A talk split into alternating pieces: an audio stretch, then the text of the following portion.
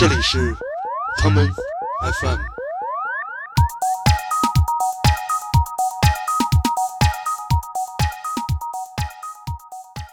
作为我来说啊，其实我我到现在这二十年，其实听的最多的不是 track，不是歌，我听的最多的是 site。那会儿宣传渠道，我觉得就俩地儿吧，一个是去三里屯贴海报。二一个是去那 Club Zone 发帖子，站街边上，感觉自己那个发了这一千张 flyer，这一千个人都能来。你知道那会儿我那会儿在一杂志上班，我们杂志的几个美编基本承包了北京大小各种拍的这个海报设计工作。当时那个时代也没有什么安德广 Club，都是去外地什么都是商业的俱乐部。我有几次幻觉，三里屯白兔的那个就喝的有点多，透口气儿，往窗外看，对面的四个字总是让我特别出神，就是纯情女孩。二十年做了 party。从来在 party 上，大家都见不到我跳舞跟喝酒。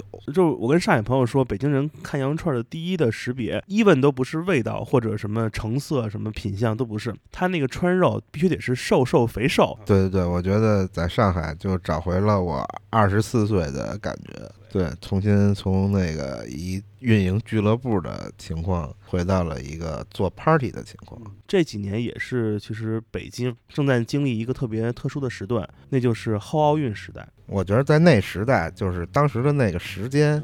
那个时代那个情况的北京，我觉得对我来说没有任何遗憾的，我把这事儿干了。呃，这是一个非常非常舒服的下午啊！坐在我身边的是派对策划人付燕老师，所以今天我就要跟那个付燕，我们俩来讲讲他所经历过的这过去的二十多年中国派对文化发展的这样一个过程。One makes you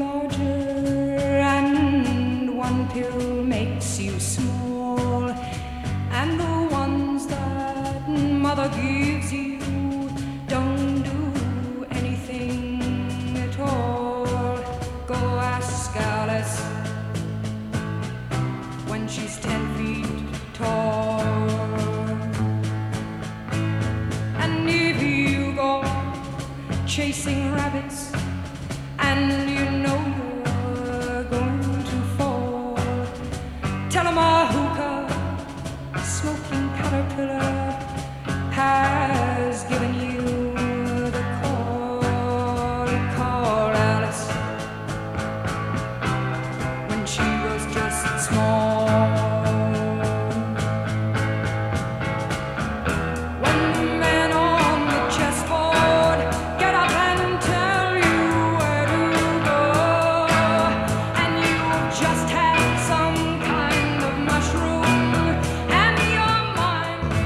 第三个房间的，第三个房间的，那我找找呀。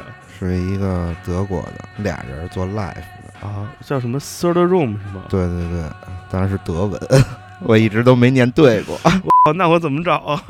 我蒙蒙怎么样？哎，我我找着了，是这个吧？你看，对对对，是这个。咱先听会儿来。对对对，这歌其实当时还是挺飞翔的一首歌。嘿嘿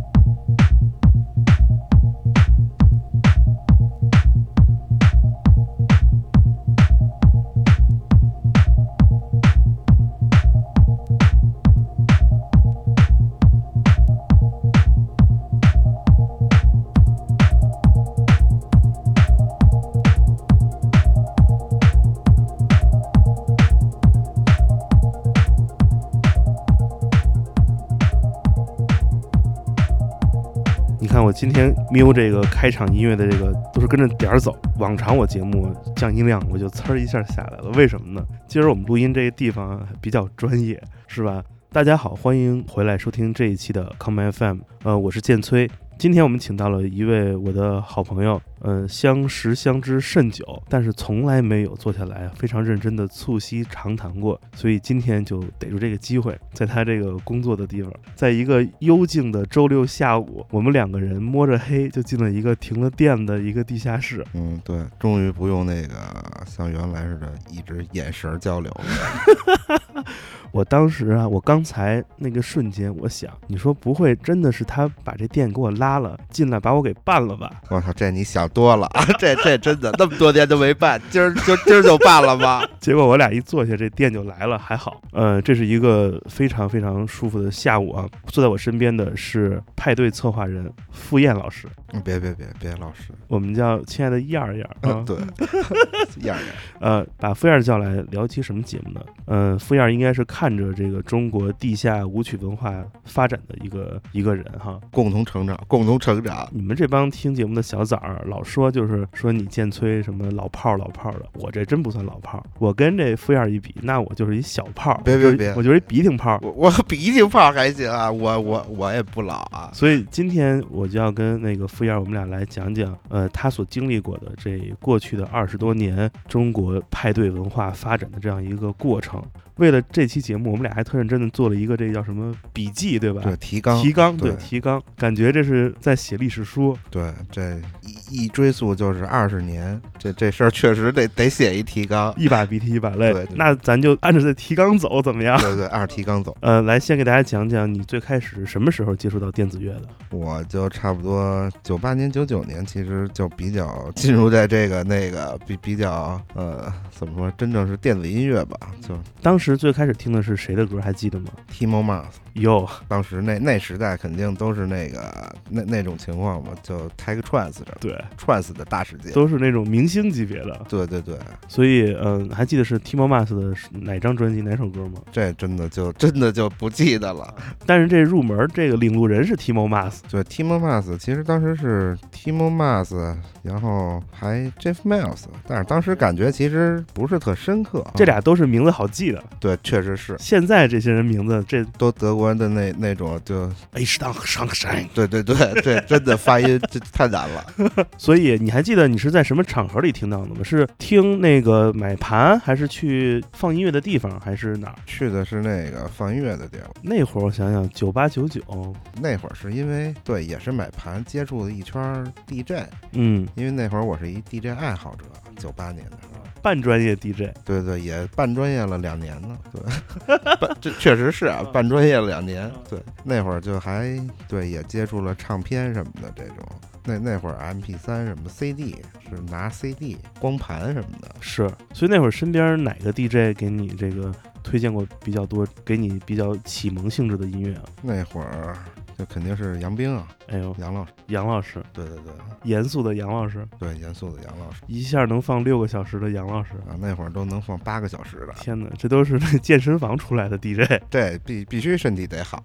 所以大概就是两千年那会儿，就是世纪之交的时候吧。对对对，那会儿北京有这个俱乐部派对文化吗？那会儿有啊，那会儿那会儿像 Vogue 嗯，对吧？长城 Party 哎呦喂，这都敢提这我觉得得卡，得不太行。呃！长城 Party 咱可以提，但咱就别聊细节了，对，对容易出事儿肯。定不聊细节。视频我还有呢，我那件黄雨衣可能还真在家里了。那那那谁，那那导演叫王岳伦拍的。啊哦，是吗？呃，所以那会儿那会儿你说的这俩地儿，我现在回想啊，那不是俱乐部文化，那是北京的一圈真的会玩的人在玩儿。对对对，那那时代其实本身也是那个没那么严肃，其实是比较娱乐那时代。但是那会儿你觉得那会儿的音乐氛围好吗？那会儿的音乐氛围，我觉得就现在看起来，其实当时是那个，其实是跟世界同步的，就是大家都是在 trance 的情况里，啊，对因为那会儿全世界也都是放 trance，就 tech trance 什么 progressive trance，肯定都是这情况。我记得有一年吧，哎，你记不记得就在这附近有一个地儿，霄云路上叫 Kiss，Kiss 啊，啊，对，韩国人开的，是吗？对，我第一次去那个超大的 trance 大牌就在 Kiss，是听的谁啊？Paul Van Dyke，是 Paul Van Dyke 第一次来，是推他有一张叫叫什么来着？叫 Tell Me Why 的一首单曲。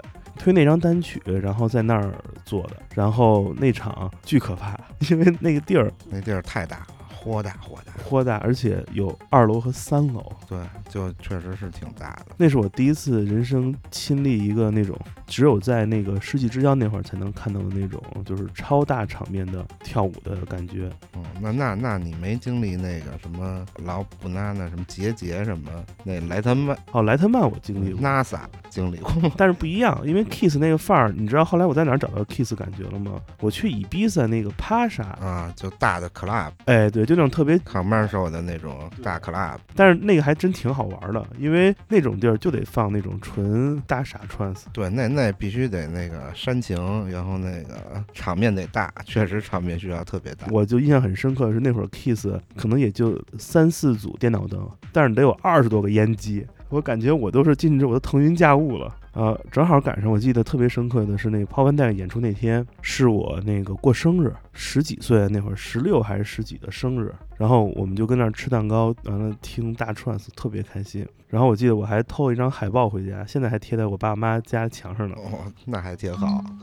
啊，所以那个年代其实北京就是一个，我觉得真是特别天真烂漫的跳舞时代。对对对，但是那会儿其实我除了就是这个 Tech Trance 以外，其实还比较喜欢那个特别 hard 的 RC Techno，IC Techno，特别快的那种，比如像 Marco Bailey 什么，哎，对，比较 hardcore 啊。但那会儿没有人听这个，对对对那会儿都听那美的。对，那会儿所以他们都觉得我那个怎么跟我们都不太一样，你这太快了也。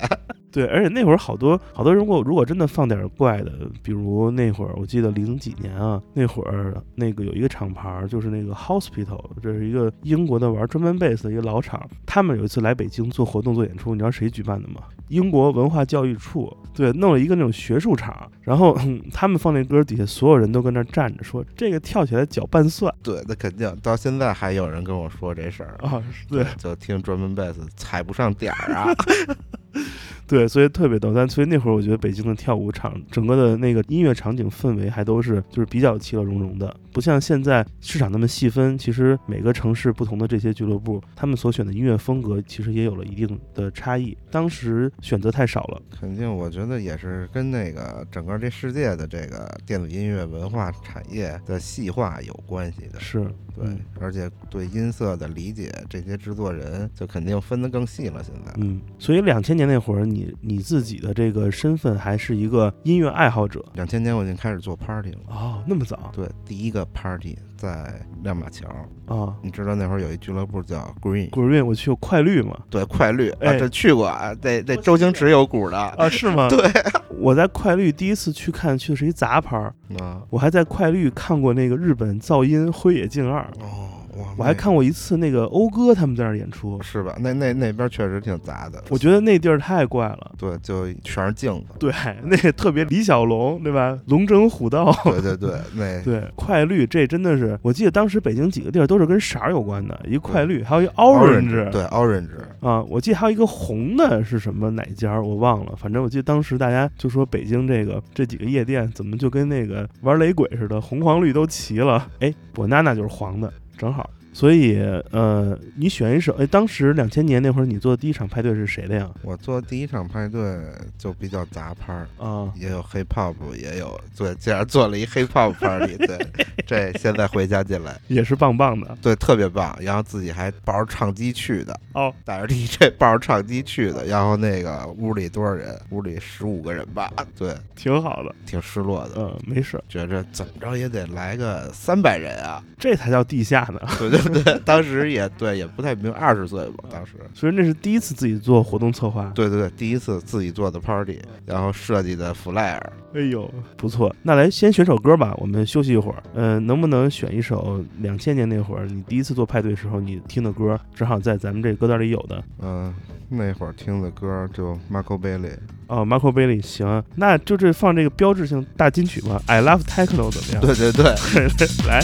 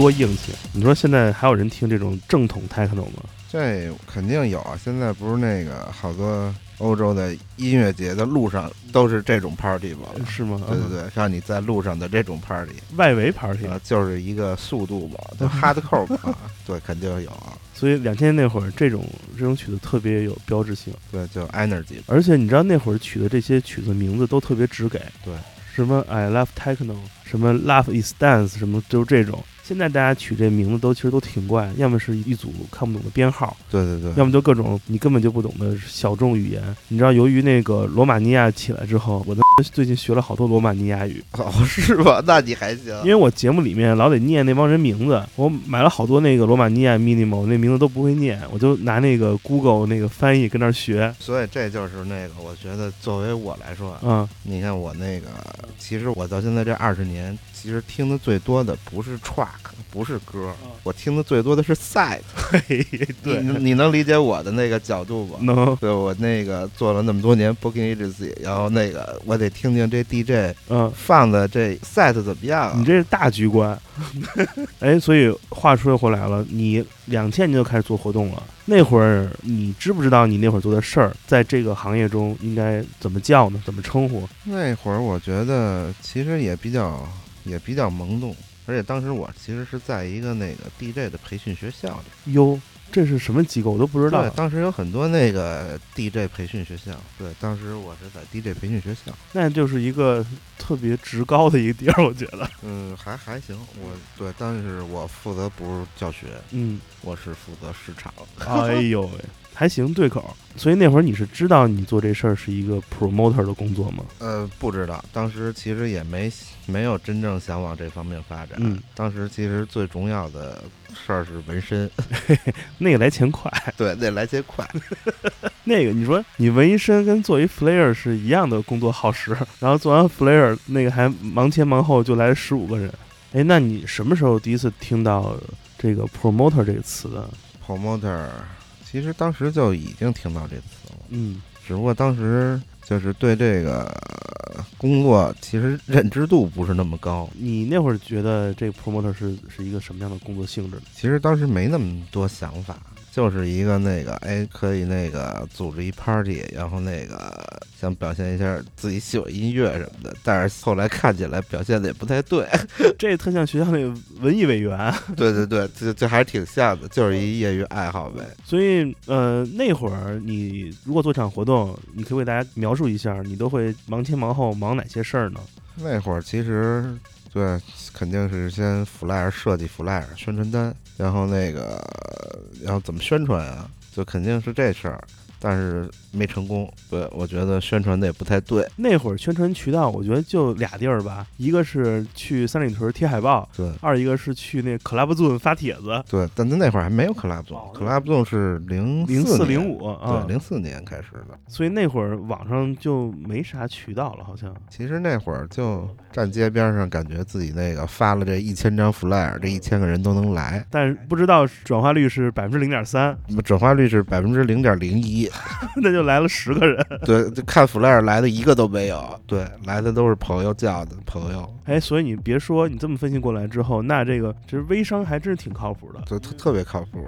这也是为什么现在咱那个群得好好管理，对不能乱发小广告。没错，不能乱发小广告。这说的太对了。那后来那会儿，因为做纹身比较那个算是主要的收入来源嘛，是从哪年开始你突然意识到说，哎，我这个开始转型了，变成职业的这个比较 professional 的这个 promoter 了？零三年。非典那年，非典结束之后，因为非典结束之后开始，对，也也那个有了合作伙伴，当时也做那个中国打气工厂嘛，又开始，所以当时第一个 party 是在 Mix 做的那个美国 San Francisco 的他手，嗯，我记得我要没记错，啊应该是二零零三年的十一月十号。哎呦喂，那天下着小雪，我觉得吧，就是我们这个节目听众年纪比较偏小，你们做打气工厂那会儿，我估计大家也就四五岁。你得给大家讲讲什么是这中国打气工厂，是不是一个修车的？呃，这其实那个英文怎么说？China Pump Factory。对，China Pumping Factory。对对，Pumping Factory 就是 pumping 嘛啊。其实那个当时 logo 是是一雷雷锋，对对，我记得啊。对，就需要向雷锋同志学习嘛。对，也要，无私的奉献。你这东西应该其实可以告一个人侵权。你知道去年有一首那个网络红曲叫做《卡路里》，卡路第一句就抄你们了，叫每天起床第一句先给自己打打气。嗯，先给自己打打气。对你，所以这个你们领先了人将近 二十年。对，当时对就也开始做一些国际 DJ、国际 booking。对，所以这个其实是一个派对厂牌的概念。对，当时其实有 China Pump Factory，然后开始做那个国际 booking 之后，又有了那个 Electrics 电轨。对，这其实是分的就是比较清楚，因为 China Pump Factory 其实是一个固定的 DJ，然后固定的一个装饰，嗯，固定的 flyer 的风格。是对，所以那个其实是一个固定化的。然后电轨可能是一个当时想的是更新、更有一时代感 Electrics。是。啊，那会儿刚刚起来，更多的那个邀请就是国际 DJ，嗯，是这么一概念。而且我记得那会儿电轨的那个视觉形象还都特别那种未来科幻范儿。对对对，当时也有 VJ，是对，当时那个 VJ 是 Martin，China Pump Factory 的时候 VJ 是志奇。哎哎，早年这活动露馅了。对，早年活动露馅了。当时那个设计的海报什么的都是那个红啊，什么传统的文化大革命范儿什么的这种，玩那个模拟风格。对对对。我记得那会儿中国打气工厂那些小的 flyer 我都攒了一大套，攒了一大套。对，因为首先那纸印的还不错，那个 flyer 纸还挺厚的。对对对，那三百克牙粉，哎，你瞧瞧，必须需要质量。那也是为什么我会收集好多。对，得挺，对吧？对，那纸必须得挺着，否则那小薄片大家就真的就一下就给扔了。对，这软塌塌的肯定不是这情况嘛。所以中国就是起码是北京地区吧，最黄金年代的两个重要的无区厂牌，其实幕后黑手，幕后黑手吧。对，那会儿你觉得这个做厂牌是一个什么样的一个心路历程呢？为什么要把它给品牌化或者做成这种 label 化？因为这就是你既然想干这事儿，肯定需要更专业嘛，嗯，对吧？从你的那个叫什么包装、品牌包装，这其实是一品牌包装吧？对你不一样的 party label，你不一样的包装，嗯，然后展现不一样的风格。所以那个当然了，这音乐是更细化的事儿，就是你不一样的 party 有不一样的音乐，可能这个是一 house party，那是一个 techno party，是对你装置什么的都不太一样。那会儿打气工厂的活动基本都在哪儿演呢？当时在九霄，然后在九霄 mix，然后也去外地，当时也去了西安，什么济南，对。所以你觉得，呃，在那个年代是做这种老外大牌儿，这个投资回报率高，还是做自己本土的这个厂牌儿投资回报率高一点？其实当时我们还分得挺清楚的，就是我们也做了好多商业 DJ，去了商业俱乐部。对，然后那个像什么 Babyface，嗯，这可能大家当年的那那一代都不知道。是对，就滚石我都卖国际 DJ。对，当时其实是那个用做商业 DJ 的钱，然后自己买了那个想做的 Underground DJ，拿回来自己做 Underground Party 啊，以贩养吸。对对，当时其实是是这概念。嗯，因为当时那个时代也没有什么 Underground Club。是的，对，都是去外地，什么都是商业的俱乐部。没错，我记得那会儿老给济南发。对，济南那是就是每个月都有的。然后像什么深圳、广州，对，青岛、大连就还挺多的城市都有。那会儿你觉得你作为一个 promoter 或者这个活动策划者，你觉得一个你的自己必备的知识或者素质是哪些呢？我觉得必备的素质是对音乐的理解，而且对这 DJ 的那个，就是听完他的 set 得知道他现场能到一什么情况。这是基础中的基础。对对对，这肯定是基础。那这些知识和这种积累，你都是怎么让自己来丰富的呢？啊，这就做的多了，折的多了就知道了。有没有哪些特别痛心疾首的这个案例给大家回顾回顾啊？痛心疾首，巨大的失败什么？巨大失败就是找了一个那个 underground DJ、嗯、去一个 commercial club 演，把人都放跑了。嗯，放跑了是一事儿，老板不高兴了，我只能把那一瓶芝华士吹了。这就是肉体的伤害了。嗯，对，得瞬间把老板给灌醉了，他不就高兴了吗？所以其实这个呃人放不放走无所谓，老板自己得玩开心了。对对对，这很关键。哎，这真的是太奇怪了。你知道当时有很多那个 commercial 的商业俱乐部，外地的老板们，嗯，就是每个月我每个月在九霄什么的那个 in the fair 有 party，每个月他们都来哦，是吗？来北京，然后说那个参加了那个你的中国打气工厂 party，然后说哎你是敷衍吧？对对对，我敷衍那个，哎我在哪哪哪有一俱乐部，嗯，对你那个可以来吗？你这是文化中心啊。对，但对，但是一直其实是是这样，所以从九霄后来就是去了 in the fair，嗯，太奇怪了，嗯，所以，嗯，这个做一场活动那么多工作，嗯，你在早期应该都是自己一人干吧，没人帮你，就差不多都是我一个人干。比。如联系 DJ、画那个那个海报，然后嗯。做宣传、分钱、什么电费用这些，海报这肯定是得找设计师，对，因为他其实当时最早的时候，就是两千年我开始做 party 的时候，嗯，就是因为找了那种怎么说也听不明白我意思的设计师，然后设计了我完全不想用的 flyer，啊，然后我去自学了 Photoshop 和 Illustrator。都是被逼的，对对对，然后那个有一段时间是自己做，啊，但是后来发现，就是我再怎么做呢，肯定也不如那个设计师有创造力。是吗？对对对，所以我还是去找真正的那个平面设计师，还得懂这文化。那肯定得有创造力嘛。你知道那会儿我那会儿在一杂志上班，我们杂志的几个美编基本承包了北京大小各种拍儿的这个海报设计工作。我们那个同事叫 Kia，嗯、是一个呃马来西亚华人，他就是盐的整体都是他他一手搞的。直到今天，我的一个同事还在给招待做所有的海报。哦好吧，好吧，所以你知道，我这一生中永远就是发现，就是我的团队中总会有一两个人，全都一直在默默的奉献着自己对在 party 上的派对文化的热爱。我们来放首歌吧，选一首表达热爱的。表达热爱的，那得得来一首零三年那个 Ricardo 的啊《伊三里》，这还当时挺经典的一个歌，来，我们听听这个著名的，这是智利裔，智利。对智利裔的这个著名的 Minimal 制作人啊。，对对对来 Ricardo，后面那我永远就念不出来。，Ricardo 为了 Lobos，外来 Lobos，来 Easily。Easily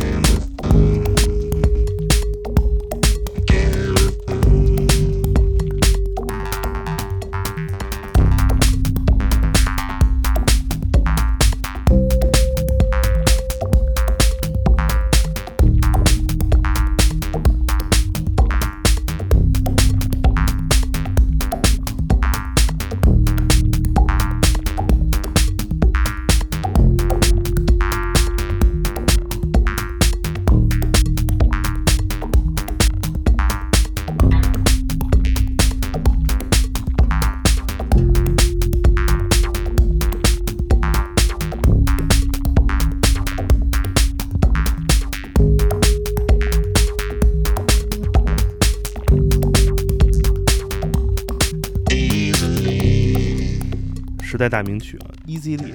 两千零三年那会儿，非典那之后，你做了那个中国打击工厂，是接手了中国打击，接手了重新我们又重新做了中国大机 rebranding 中国打击工厂，呃，持续做了很多活动。那你看你做的所有活动都是要么去一些比较这个圈里人比较喜欢的俱乐部，或者去一些商业场子。有没有想过自己做一个属于自己的这个俱乐部呢？对，当时是有这想法，因为很多。就是很多想做的 DJ 呢，又并不适合当时那个合作的这些店，所以那个当时就确实也萌发了这种想法。嗯，对，所以后来自己就鼓足了勇气，下定了决心，一拍大腿，卖了所有的纹身设备。呃，纹身设备这事儿其实是二零零五年。嗯，对对对，我觉得现在必须得先说一件这事儿。嗯，你说，就是当时二零零五年那个，因为哎呀，party 也多了。嗯。卖的国际 DJ 也多了，是哪有时间纹身啊？所以我就在左右抉择。对，因为做纹身，你肯定得需要平时画画。是，当时我纹身还有 manager，就算人家给你约了这活儿，嗯，你也不是那个昨天刚 party 完，今天这睡眼朦胧的，没错，就去给人扎去了，得负责，这太不负责了。这个，对。所以当时我就想，这个究竟就是当时确实是选你要么你做一个 artist 嘛，那纹身师肯定是一 artist。要么你做一个做做生意，这嗯，business 对 business 肯定是，所以当时最后选择了那个，哎，我觉得还是别坐那儿扎人了，改去俱乐部喝扎啤了。对对对，所以你是什么哪年萌发的这个想法？也是下定决心说，我得弄一自己的这个夜店。就是当时是二零零六年，其实就在想这件事儿，因为也从零四年、零五年、零六年一直在。做这个卖 DJ 买卖 DJ，嗯，然后做自己 party，这三年反正也确实想了很多，因为确实也遇到了好多困难嘛。是，所以最后零六年开始想这件事儿，二零零七年就动。所以介绍一下那个初创团队以及什么时候拿下的场地。初创团队就是我，然后杨斌和托马斯，嗯，对我们仨人。然后当时去一房子看，说，哎，这地儿还挺神的，就是地下一。地下二，是然后挺深邃的，对，还挺方方正正的。嗯，对，哎，这地儿还挺好啊，虽然有点偏吧，虽然有点那个隔壁厨房串味儿吧，这厨房不串味儿，当时那个地方还挺偏的。嗯其实好运街在当时还属于那个就那会儿蓝港有了吗没？有，对，所以那是一个就是比较啊，就是呃三里屯周边吧，算是对周边，但是也不会有人去那边儿。是其实是那么一个就边缘的地方，是，所以当时那个就一拍大腿说：“哎，干吧，就这地儿。”然后志奇给做了一 logo。嗯，对，当时这 logo 其实为什么着重说这事儿？啊这 logo 真的还挺有创意的啊。从一后边的角度看这兔子，S 后，对对对，对，所以志奇是一兔子啊，对当时因为是一个地下一、地下二嘛，是一个厚的感觉，冻的感觉。没错，就是你为什么叫白兔呢？就那个白兔带爱丽丝去了一个仙境，哎，然后一下，当时那条街非常安静，嗯，然后你下去之后，哇，那好几百人在那儿，动次大次。对对对，这绝对是你跟着门口，你看着是一个兔子背对着你，所以你就得跟着兔子指引的方向，对对对，就找到了你的 Wonderland。对对对，Wonderland。给大家讲讲托马斯的艺名吧。这个托马斯的艺名叫什么？叫 Summer 什么当老的？对，Summer 当老的。就是特别，托马斯的艺名跟本人极其不符。对，当时是怎么认识托马斯的？Club 七哦，Club Seven。Club Seven 年代，我的天呐，对，Club Seven 年代，当时我们不是就太古老了。，对我当时在那儿负责管理，其实那那会儿已经涉及到俱乐部管理了。对，当时那个我记得特别清楚，请的 DJ Galen 从三藩 Cisco 来的，然后我说这怎么有一人老站 Galen 旁边，怎么那么讨厌呀？Galen 都就老看那种、啊老白楞他。打扰 DJ 那情况，对，然后就啊，托马斯，这是托马斯，所以那会儿托马斯干嘛呢？刚来北京嘛。啊，那还是哪儿都新鲜。对对对，刚来北京就一直站在 DJ 旁边跳舞。所以最开始的那个白兔就是一个，其实就引领了俱乐部文化开始往三里屯周边扩散的。对对对，我我觉得那个白兔就是之所以到现在还是被大家就还记忆，然后还在说，对，其实也是跟当时我们国际 booking 每周都有，就还相对是比较纯粹。嗯，那会儿的汇率跟现在比还挺成本挺高的。嗯，对对对，一比十呢。你想想，现在做其实跟当年比，甭管咱酒这涨多少钱，什么涨多少钱，首先你国际 DJ 费用和机票这都是硬成本，这个要比现在做要难很多啊。酒没涨钱啊。酒没涨，但是当年的税率，你的成本反而是更高的呀。对对对，而且当时对，其实只开周末，是然，后就都是国际 DJ 这种情况，肯定是所以那会儿你们给白兔的这个定位有没有哪些规则？是哪些是你们理想的？哪些是你们坚决做或者坚决不做的？就是想做自己想做的 DJ，对，想表现自己想表现的音乐。怎么那么任性？那既然自己开了地儿，就得这么任性。所以，呃，白兔在呃好运街的时候、嗯，是从哪年到哪年啊？零七年到零九年，嗯、这段时间一共做过多少场那个国际 DJ 的活动？哇，这就每周末两场国际 DJ，这真的就一年是五十五十多周，对，那就是五十多场。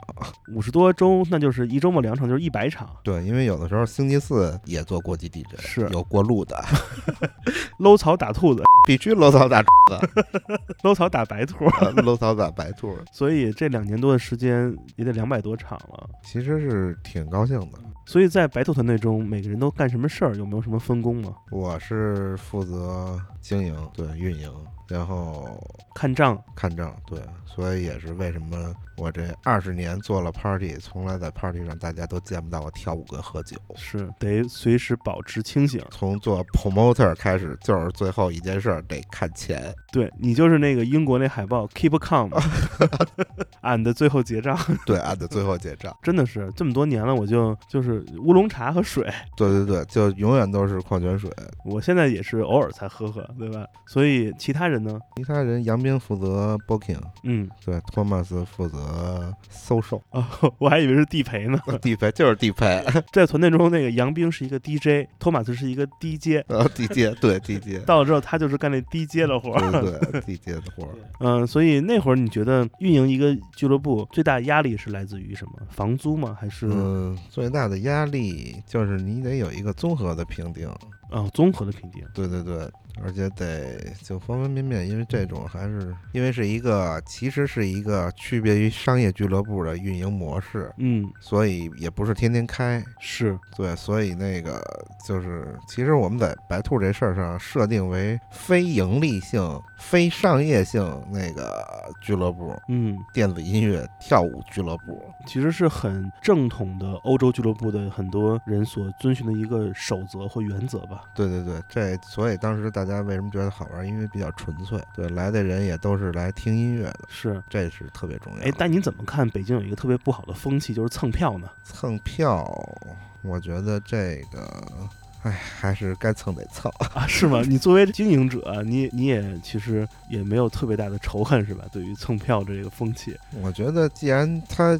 这从我的角度来说，真的就是他希望来，他希望听这音乐，他今天想来。我觉得就是因为有这热情，那就作为我来说，我可以容忍他的热情。OK，对，冲他这热情，今天对就得请他来。这我真没想到，嗯，对，这我这一直都是其实是是这概念。那你们是得非盈利，这哪赚钱去啊？你觉得这白兔这段时间内有没有哪些事儿是特遗憾的？你觉得在自己第一个呃经营的自己的这个俱乐部的时候，遗憾，白兔没有。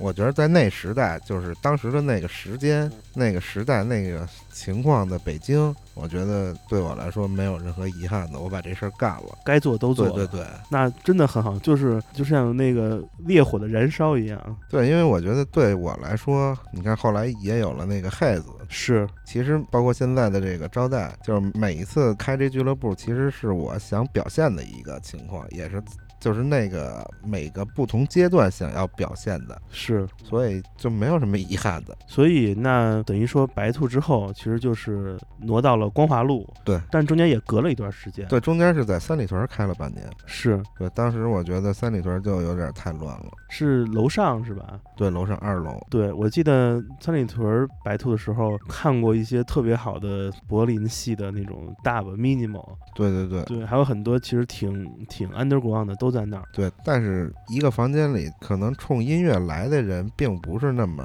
多。对，因为这是三里屯的问题。对，那是三里屯的问题。就是每次我带一国际 DJ，然后楼底下小咖啡喝一咖啡的时候，人人家都傻了，说那个，哎，你们这不是一个那个传说中的特别好的 underground club 吗？对，怎么在这么样的一那当时同里后边就全都麻辣烫什么羊肉串儿，对，脏街，然后那人都乌泱乌泱的那种，然后肯定从欧洲刚来北京，然后说他们怎么是为了鸡蛋灌饼来的，而不是为了我的音乐？对对对，人家肯定就没见过呀，就觉得我这儿这里边有一俱乐部是吧？真的吗？对，每次还得跟他们解释一下，你看我们在在楼上啊不一样对不一样，不一样对对对，真的不一样。对，每次都那个，确实是，而且当时喝醉的就各种是，，而且那会儿真是瞎串场。你想那边从青年喝多了过来的，对大大把大把的。对，所以就是当时就是不听音乐的人，喝醉的人会打扰那些真正来听音乐的人，所以这就挺矛盾的这事儿。我有几次幻觉，就是我从那个三里屯白兔的那个，就喝的有点多，透口气儿，往窗外看，对面的四个字总是让我特别出神，就是纯情女孩儿。你知道那个 pure girl，对对对，所以这就其实是一个呃对客人和对我们想要的，就是希望人能专注的听音乐，不受打扰。这事儿其实就错了。这个叫审美干扰。对，所以那之后，其实你你会主动避让三里屯工体这一带了。对，所以当时就是我去了瑞士，嗯，然后那个在瑞士其实想的也挺多的，就关于三里屯白兔，回来就毅然决然的给关了。最后一场 party 记得特别清楚，奔 clock，哎，Ben clock，对对对，奔 clock，然后就到了，等于说是你的这个，你像漫威都有这个什么第几阶段嘛？对，负燕儿的这个北京的这个第一阶段，基本上就是以三里屯白兔的结束这就是三十岁之前干的事儿。哎，那我们来听首歌吧，来这个向当年的青春致个敬，对，青青春致个敬。选一首啊，这是谁的？Christopher Rowe 是吧？我看一眼。啊，我们来听这首 Christopher Rowe 带来的这个 The Cool World，一个冷酷的世界。